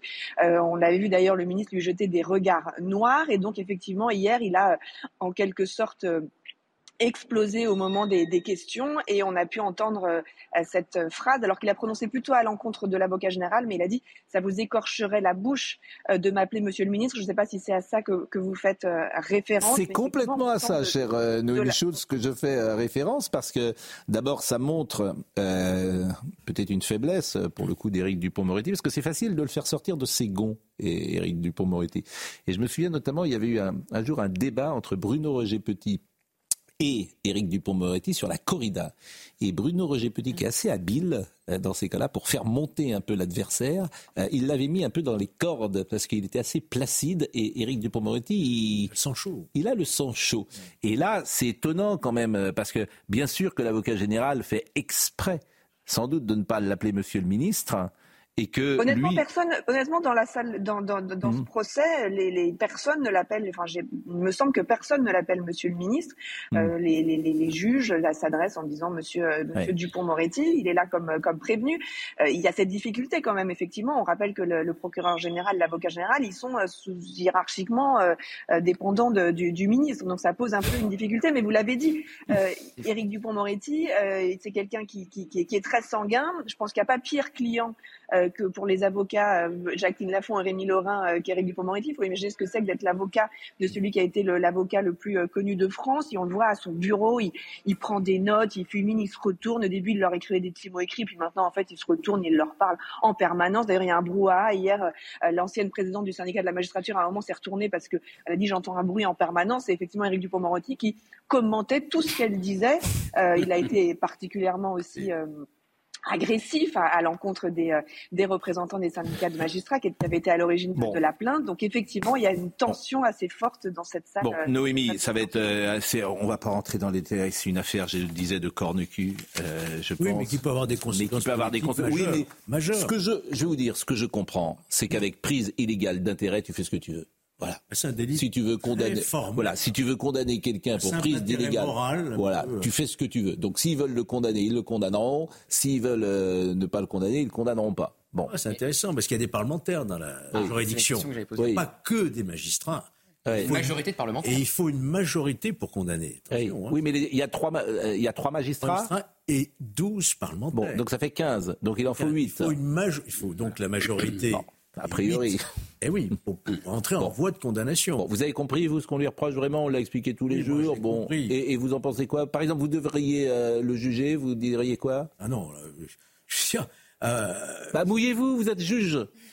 Franchement, au moins votre avis compte. C'est pas votre journée, Georges. Hein. Je, c'est pas votre euh, je pense qu'il a péché par maladresse. D'accord. Mais vous il n'aurait jamais dû s'occuper de ce dossier. Donc vous le condamneriez. en cause des avocats. Des vous le condamneriez des magistrats avec lesquels il avait eu affaire. Vous avez été, vous condamneriez. Ah, c'est un délit purement formel. Oh, bah, c'est purement formel. Je vois pas comment il échapperait à la condamnation. D'accord. Et eh ben donc, voilà. Il plus ministre. Ça, donc il n'est plus ministre. Ça aura des ça peut avoir Bon, euh, la journée d'aujourd'hui, très vite Noémie, en 30 secondes. Dites-nous la journée d'aujourd'hui et euh, ce qui eh ben va se passer au palais de justice. Euh, il parle, Monsieur Dupont-Moretti. Vous avez tenté de l'interroger. Il parle. Il parle à la presse. Non, il nous, il nous, il nous fuit un petit peu. Il passe ah. par une porte, on, l'aperçoit euh, à peine. Euh, il est très concentré, euh, donc il nous parle pas. vous le saluez de notre part, parce qu'on parle. Vous lui dites qu'on parle souvent de lui dans l'heure des pros. Oui, je, je crois qu'il le sait. Hmm. Euh, en ce moment, on entend ce matin, on entend les, les, les magistrats euh, contre qui il avait donc lancé ces fameuses euh, enquêtes administratives. En ce moment, c'est Patrice Amar du Parquet national financier.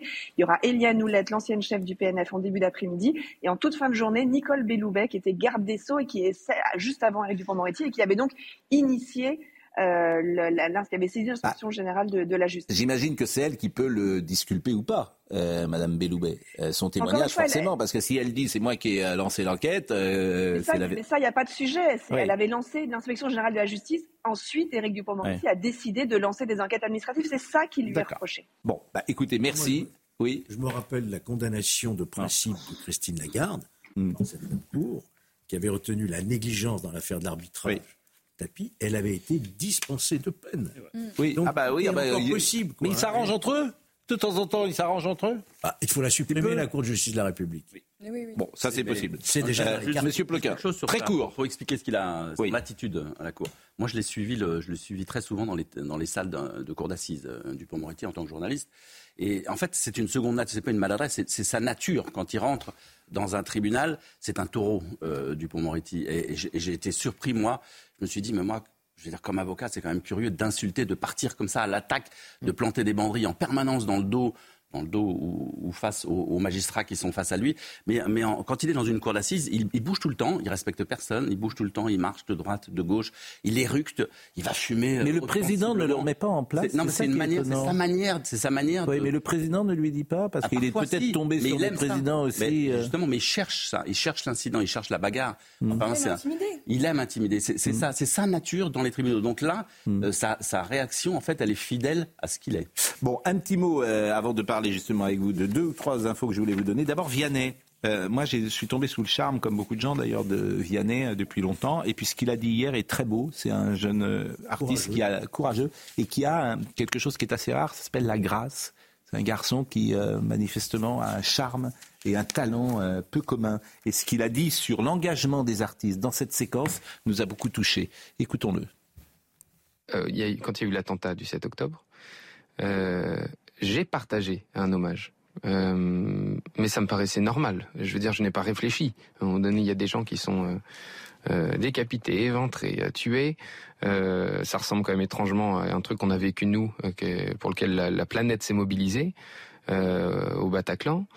Donc forcément, je partage un hommage. derrière, j'ai reçu des milliers de menaces de mort, des menaces de viol de, de, ma femme. De...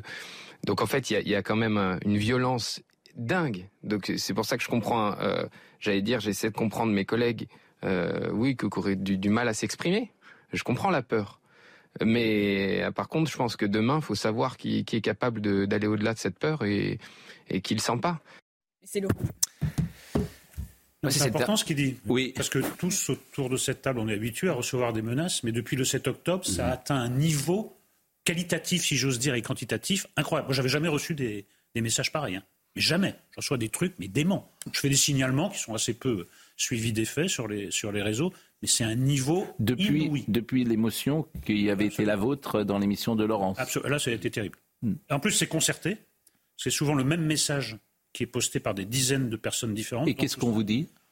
Bah, Je vais vous citer le dernier. Alors d'abord, il y a toutes les accusations. Euh, simulation, euh, comédien, on devrait lui donner un Oscar, un César, etc. Pourquoi vous pleurez pas pour les Palestiniens? Et puis, ça prend une tournure différente. Le dernier message, je vous cite que celui-là, c'est on va te couper en morceaux, sale youpin. France 2023. On va te couper en morceaux, sale youpin. Moi, je suis juste juif honoraire dans cette histoire, vous voyez, je plus. Mais je, prends sur moi ce qualificatif euh, infâme. Je n'avais jamais connu ça. Et pourtant, et pourtant, je suis habitué à ce genre de traitement. Mais là, c'est des dizaines de messages par jour de gens qui se concertent et qui essayent d'aller de plus en plus haut dans l'infamie depuis mm. ce, moment d'émotion, depuis euh, voilà ce moment de faiblesse. Qui avait touché, non, qui avait beaucoup touché euh, d'ailleurs. Euh. Bah, écoutez, moi je, je, sais ce que j'ai ressenti. Ces gens-là ne le savent pas. Je, suis, mm. en fait, je suis désolé pour eux. Je suis désolé de leur étroitesse d'esprit. d'esprit. Je suis désolé de leur sécheresse d'âme. Je suis, je suis désolé. Voilà, c'est très triste. Ils sont anonymes. Oui, très triste. Pour les traiter. oui, mais vous signalez, les plateformes ne font rien. Sur Vianney, c'est la dernière phrase, moi je trouve la plus marquante parce qu'il dit je comprends les gens qui ont peur, les artistes qui ont peur, mais demain il faudra savoir qui est prêt à sortir de cette peur. Demain, il faudra savoir qui est prêt à sortir de cette peur, comme s'il pressentait quelque chose de funeste, de sombre pour euh, les années à venir. Mais c'est très facile, vous savez, de gouverner par la peur. C'est très très facile. Moi, je suis né dans une ville euh, comme Nantes où un jour ils ont tué 40 euh, otages. Et après, la ville n'a plus bougé. C'est hélas hélas, euh, c'est horrible hein, de dire. Euh... Excusez-moi, il ne faut pas se laisser terroriser comme ça. Je veux dire, il faut. J'ai envie de vous dire. Mais les gens, même, mais les gens, sur les gens ont peur. terrorisme en permanence, euh, comme euh, comme expert, on va dire. Je suis exactement comme. comme Eric, quand, quand, je regarde, mais au mieux pas regarder d'ailleurs ce qu'ils écrivent sur les réseaux. Moi, je regarde plus parce que s'il fallait répondre à tout le monde, mais effectivement, hier, je me suis retrouvé je parlais de la franc-maçonnerie, mais de manière très de la République, etc. C'est tout juste si on faisait pas le coup qu'on a fait à Léon Blum non, ben, vous, vous êtes juif, vous, n'appartenez pas à la République. C'était ça, Léon Blum. À un moment donné, au moment du Front populaire, il ne tient pas très longtemps, il tient 13-14 mois. Et à un moment donné, on lui fait un procès.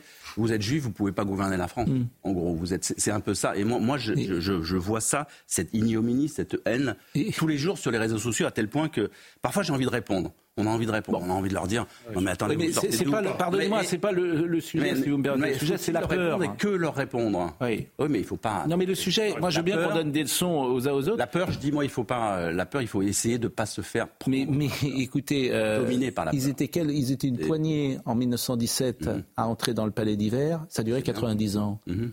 Je sais bien. Uniquement par la peur et le totalitarisme. Donc je veux bien qu'on donne des leçons et qu'on dise moi j'aurais fait autrement, mais la vérité c'est que la peur mais bah, ça glace 99% des gens. Mais qui est, en ça, première la ligne dans cette société Et j'ai dit ce n'est que ça. Qui est en première ligne C'est la police.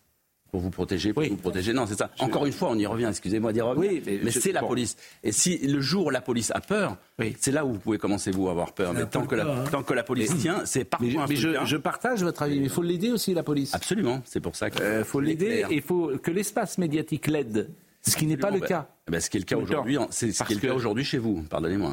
Bah, euh, oui, en tout donc, voilà, il n'y a pas que des gens qui détestent la police quand même. Dans mais, mais l'opinion publique, elle ne déteste pas la police. Non, justement. C'est l'espace médiatique. 80% dans les sondages, 80% des gens disent en gros apprécier le travail de la police, mais la déclaration à la, police, mm. euh, d'amour à la police est beaucoup moins visible que les déclarations de haine permanentes sur les réseaux sociaux. Mais à l'abri en plus de. oui, mais je vous dis moi, à la, mais les réseaux sociaux c'est encore autre chose. Mais quand je vois l'espace médiatique, quand je vois les quand je vois mes confrères comment sont traitées les affaires, je pense par exemple, on parle de courage là encore, mais l'affaire Traoré, qui a eu le courage j'ai vu la une de M Le Monde, c'était Assa Traoré. Je sais bien, et c'est pas fini. Assa Traoré, c'était la une de M Le Monde. C'est pas fini, vous avez. Une Donc, euh, je veux dire, où ils sont, ils sont où nos confrères mhm. pour simplement faire leur métier et dire ce qui s'est passé ben, et dire, bah effectivement, il y, avait trois, quatre euh, décisions de justice qui innocentaient. Moi, je le fais. Les policiers. Mais, il faut des Mais ils ont peur. Parce que non, il faut, ils ont peur et ils n'enquêtent pas. Il y a des gens, non, non, ils n'enquêtent pas, ils vont pas voir.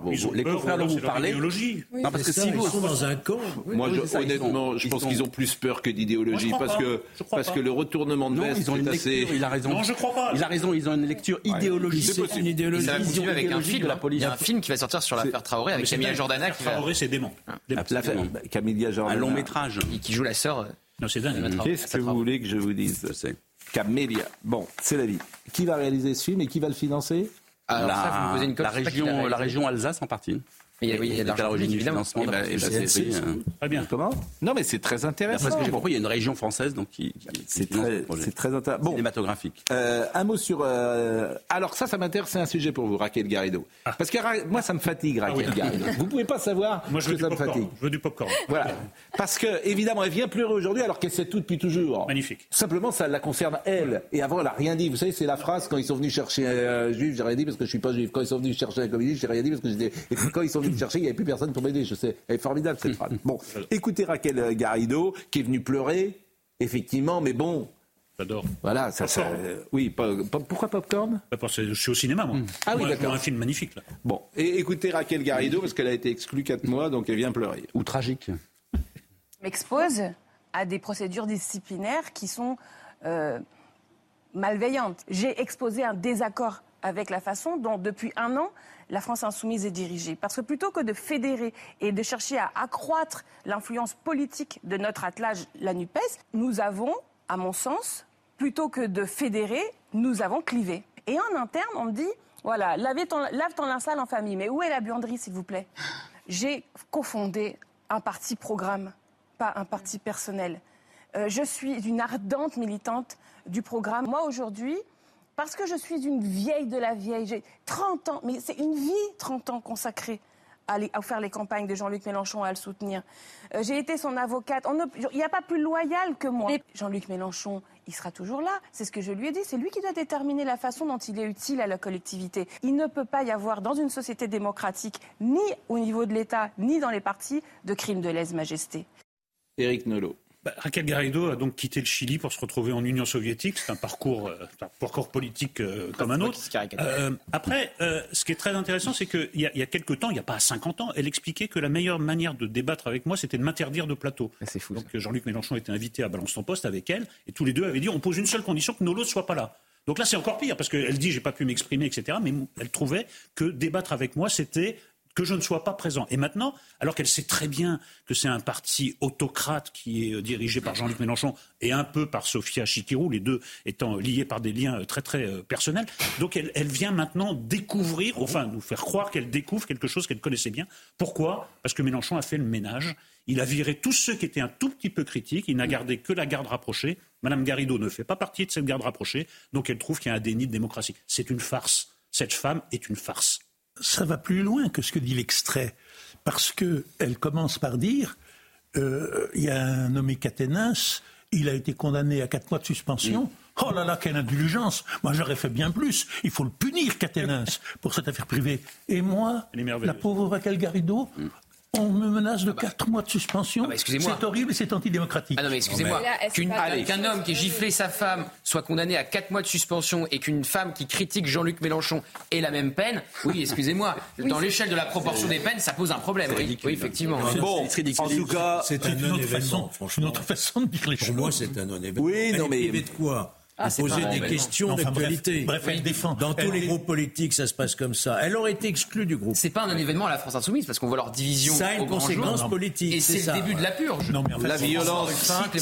Frédéric Floquin est avec nous. Si elle défend la liberté de s'exprimer, c'est uniquement parce qu'elle est elle-même en cause. La violence interne indissociable de la violence externe de tout groupe révolutionnaire confère Sartre, critique de la raison dialectique.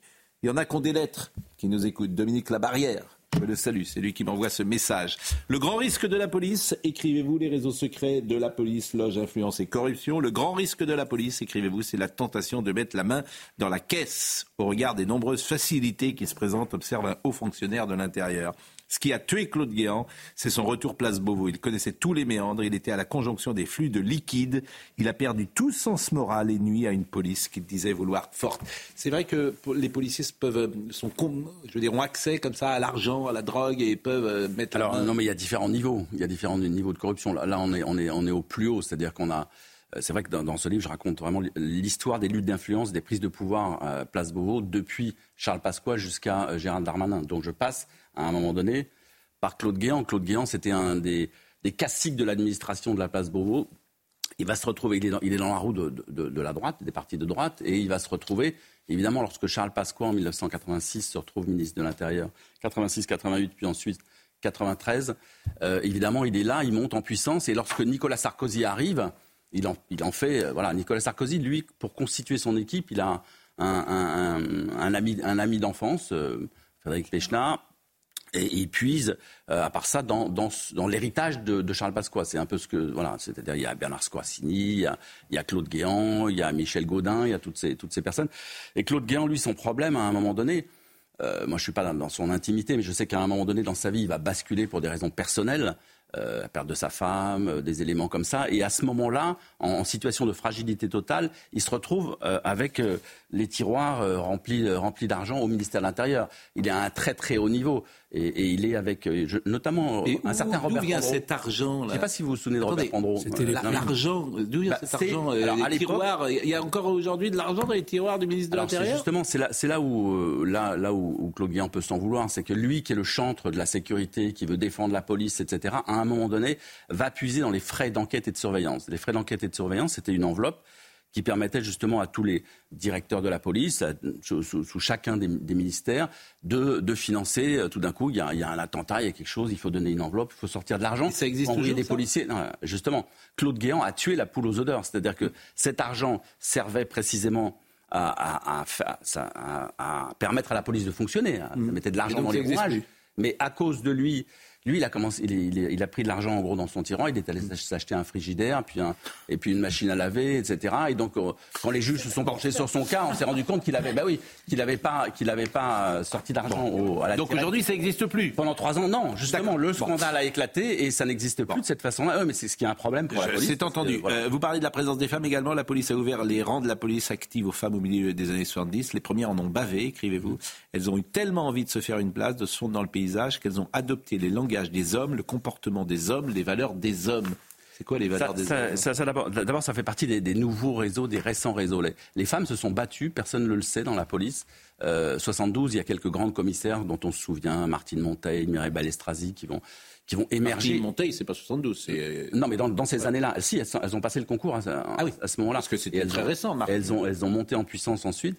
Mais, elles, elles se sont laissées avaler en fait, par la, par la machine machiste qui était le ministère de l'Intérieur. Et il a fallu attendre les années 2000 pour voir émerger une association limite franc-maçonnerie, mais une association de femmes qui s'appelle Femmes de l'Intérieur, et qui a commencé à aller voir les directeurs, les ministres, et à se battre, à créer le lobby des femmes. Donc c'est pour ça que j'en parle dans, dans, ce livre, que je leur consacre un chapitre, parce que c'est l'émergence d'un nouveau lobby, comme vous pouvez avoir le lobby LGBT aussi qui est apparu, c'est nouveau, c'est plus, voilà, c'est plus le ministère de l'Intérieur d'autrefois. Mmh. Et donc le lobby des femmes ces femmes se sont organisées en lobby, ont fait pression sur les ministres et ont réussi à obtenir des postes. Et aujourd'hui, attendez, qui est patron des CRS Une femme. Qui est patron euh, de l'Office central de, lutte contre les stupes Une femme. Qui est numéro 2 de, la police de la DGPN Une femme. Et attendez, je pourrais prendre un quart d'heure pour donner la liste. Il y a beaucoup de hauts postes. Donc les hommes ont dû céder des places. Et elles prétendent, elles disent céder des places, imposées. Elles, se sont imposées. elles, les méritaient, ces places. non, certainement. Non, mais les hommes ne le, perçoivent pas toujours très bien. Oui, mais quand vous dites que les hommes ont dû céder des places, ces gens bah, C'est-à-dire que bah, justement, justement, c'est la chasse au galon. Là. Le ministère de l'Intérieur, c'est la chasse permanente au galon. Donc on a des, des, hommes qui justement appartiennent, mettent un pied dans tous les réseaux, euh, le sport, le rugby, la franc-maçonnerie, pour euh, le jour, et les syndicats le jour venu avoir le poste. Somaya Labidi nous rappelle les titres. Gérald Darmanin qui nomme des femmes. Parce que Gérald Darmanin mise beaucoup apparemment sur. Voilà, elle dit, il dit, répète que la femme est l'avenir du mium, comme elles disent du MIOM Ministère de l'Intérieur et de l'Outre-mer. Ah, mais l'aventure du Mium, c'est l'avenir du Mium. Oui, c'est une belle image. Bon, euh, j'ai une autre question à vous poser, mais euh, Somaya Labidi nous rappelle les titres. Deux ministres au chevet des sinistrés du Nord-Pas-de-Calais, Gérald Darmanin et Christophe Béchu, viennent d'arriver sur place, comme vous pouvez le voir sur ces images. Après les tempêtes, les inondations ont fortement impacté la région. Les dégâts sont nombreux, comme l'indique sur Twitter Elisabeth Borne, qui appelle à la prudence face au danger. Tsahal autorise à nouveau l'évacuation des habitants du nord de la bande de Gaza vers le sud. Comme les jours précédents, l'armée israélienne dit avoir établi un un corridor de sécurisé, un corridor ouvert entre 10h et 14h heure locale. Et puis la Colombie retire ses troupes pour faciliter la libération du père de Luis Diaz. Selon un négociateur du gouvernement, il devrait être libéré dans les prochaines heures. Le père de l'attaquant de Liverpool et sa femme ont été enlevés le 28 octobre dernier dans une station-service du nord-est du pays euh, par des hommes armés circulant à moto. La mère du footballeur, elle, a pu être relâchée le jour même.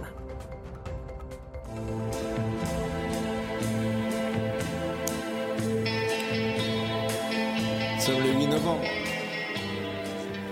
Il y a des journées dans l'année qu'on marque d'une pierre blanche. Il a 88 ans. Il a plus joué des voyous que des flics. Mais il a joué Roger Borniche dans Flic Story. Il joue le commissaire Alain Delon. Bon anniversaire Alain Delon, bien sûr. Auquel on pense et qui est à Douchy à l'heure à laquelle euh, je vous parle et qui est auprès de ses enfants puisque j'ai eu Anthony Delon euh, hier soir qui partait pour Douchy et qui va donc euh, passer ce jour particulier. Il est scorpion, ascendant scorpion et Alain Delon qui reste l'icône, une des icônes numéro un de notre de notre France. De notre panthéon. Exactement. Bon. Et qui était très proche des flics. Alors, une autre personne qui est proche des flics, c'est euh, l'héritier, euh, c'est la famille Le Pen. Et vous écrivez l'héritière de celui qui cultivait sa place de trublion de la République, Jean-Marie Le Pen, est l'une des rares euh, est l'un des rares élus à pouvoir entrer dans n'importe quel commissariat sans qu'on lui tourne le dos. La colère récurrente et souvent justifiée des policiers son pain béni. C'est vrai qu'on a le sentiment souvent que toute la police mmh. vote Le Pen. Vrai ou faux? Alors, il n'y a pas de sondage. Euh, les, policiers sont des citoyens, je dirais d'abord comme les autres. Ils vivent dans la société, pas comme les gendarmes qui vivent en caserne, où là, on peut mesurer l'impact de leur vote, parce que dans des petites communes, on sait à peu près, en fonction du nombre de personnes qu'il y a dans les casernes, quel est le pourcentage. Et on a été surpris de voir dans certaines communes que euh, là où il y avait une forte implantation de la gendarmerie, on pouvait atteindre... On pouvait imaginer se projeter, les statistiques, les statistiques disaient environ 80% de la, caserne pouvait voter Rassemblement national. Pour la police, il n'y a, pas de sondage. En revanche, ce qui est clair, c'est que euh, bah, Marine Le Pen a réussi son, coup euh, de manière absolument splendide. Et son, père, déjà, moi je suis, je travaille sur la police depuis 1982-83. Et en 1983, il y avait une manifestation euh, séditieuse, on va dire, de policiers dans Paris après la mort de trois d'entre eux assassinés par des terroristes d'action directe. Et qui était dans la rue avec, avec les flics, c'était Jean-Marie Le Pen. Donc elle, elle, est l'héritière de cela. Lui, là, il a creusé le sillon, on va dire, son sillon dans la police. Et, Marine Le Pen, elle, aujourd'hui, elle a qu'à se baisser. Je veux dire, c'est vrai qu'elle est, quand elle rentre dans un commissariat, elle est applaudie. C'est vrai qu'à l'Assemblée nationale, dans le livre, je fais un chapitre là-dessus, précisément, parce que pour moi, c'est l'émergence. Non pas, il n'y a pas encore, il n'y a pas un réseau d'extrême droite dans la police, il n'y a pas un réseau Marine Le Pen dans la. Mais elle bénéficie effectivement, je veux dire, et c'est très important d'avoir de l'information quand on quand on veut s'occuper de sécurité. Quand vous avez un réseau de gens qui vous, euh, par SMS, vous apprennent ce qui se passe sur tous les coins, dans tous les coins du territoire français, et que vous êtes euh, à l'Assemblée nationale et que vous apprenez éventuellement une information avant le ministre de l'Intérieur qui est en train de s'exprimer, ce qui est arrivé une fois, pour Marine Le Pen, là, vous faites fort, parce que vous, vous, marquez les esprits. Donc elle est là. Euh, je veux dire, elle est, pour elle, la police, c'est voilà, c'est un peu le, un peu, un peu comme autrefois, on disait la police était acquise aux gaullistes à l'époque du sac, à la grande époque du sac. Bien sûr. Et là, aujourd'hui, le service d'action Et il y a un ancien syndicaliste de la police qui est, député euh, du Nord et qui est installé à, l'Assemblée nationale et qui gère ça très bien. Vous n'avez pas connu le service d'action civique? Non. avec Ben, la faut- fameuse furie. Il faut lire. La fameuse Doriol. furie Doriol, en juillet 81 C'est- ou c'est un des éléments 82. fondateurs du- du Qui a mis livre, parce fin que c'est l'explosion, Exactement. Mais et là, je mets un sondage Civipov qui disait que 60% des forces de l'ordre votaient Marine Le Pen au second tour. Et alors, euh, et, les Français C'est terminé, hein, monsieur Ploquin. Non, mais les Français, c'est combien Non, mais je ne peux pas le. Ah oui, Les c'est Français, 40, voilà. c'est 40. Voilà, Oui, mais donc- un sondage, Civipov. Oui, mais du coup, auprès des c'est forces de c'est l'ordre. à peu près, voilà, c'est à peu près à l'image de la France avec un petit peu plus. Pardonnez-moi.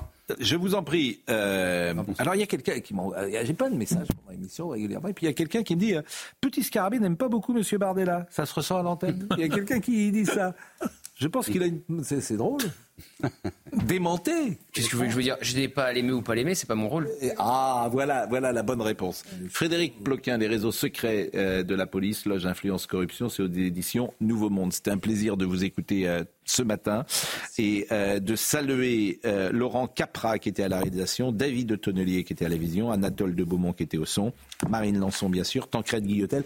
Et puis ça nous fait très plaisir d'avoir désormais avec nous régulièrement, je le dis, Virginie Giraud qui est historienne, chroniqueuse et qui apporte à, à nos discussions un éclairage différent. Donc merci, d'être avec nous et on peut vous retrouver euh, le samedi Le samedi et le dimanche. et le dimanche sur Europe 1. C'est ce que j'avais compris.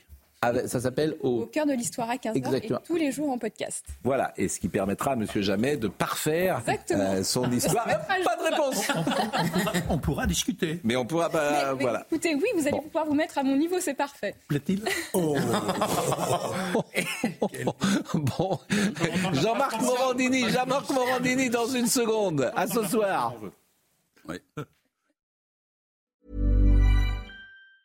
Hi, I'm Daniel, founder of Pretty Litter. Did you know cats tend to hide symptoms of sickness and pain? I learned this the hard way after losing my cat, Gingy. So I created Pretty Litter, a health monitoring litter that helps detect early signs of illness by changing colors, saving you money and potentially your cat's life. Pretty Litter is veterinarian developed, and it's the easiest way to keep tabs on your fur baby's health right at home. Go to prettylitter.com and use code ACAST for 20% off your first order and a free cat toy. Terms and conditions apply. See site for details. When you make decisions for your company, you look for the no brainers. And if you have a lot of mailing to do, stamps.com is the ultimate no brainer. It streamlines your processes to make your business more efficient, which makes you less busy. Mail checks, invoices, legal documents, and everything you need to keep your business running with stamps.com. Seamlessly connect with every major marketplace and shopping cart. Schedule package pickups and see your cheapest and fastest shipping options from different carriers with rates up to 89% off USPS and UPS rates. And with the stamps.com mobile app, you can take care of mailing and shipping wherever you are. Make the same no-brainer decision as over 1 million other businesses with stamps.com. Sign up with code program for a 4-week trial plus free postage and a free digital scale. No long-term commitments or contracts. That's stamps.com. Code program.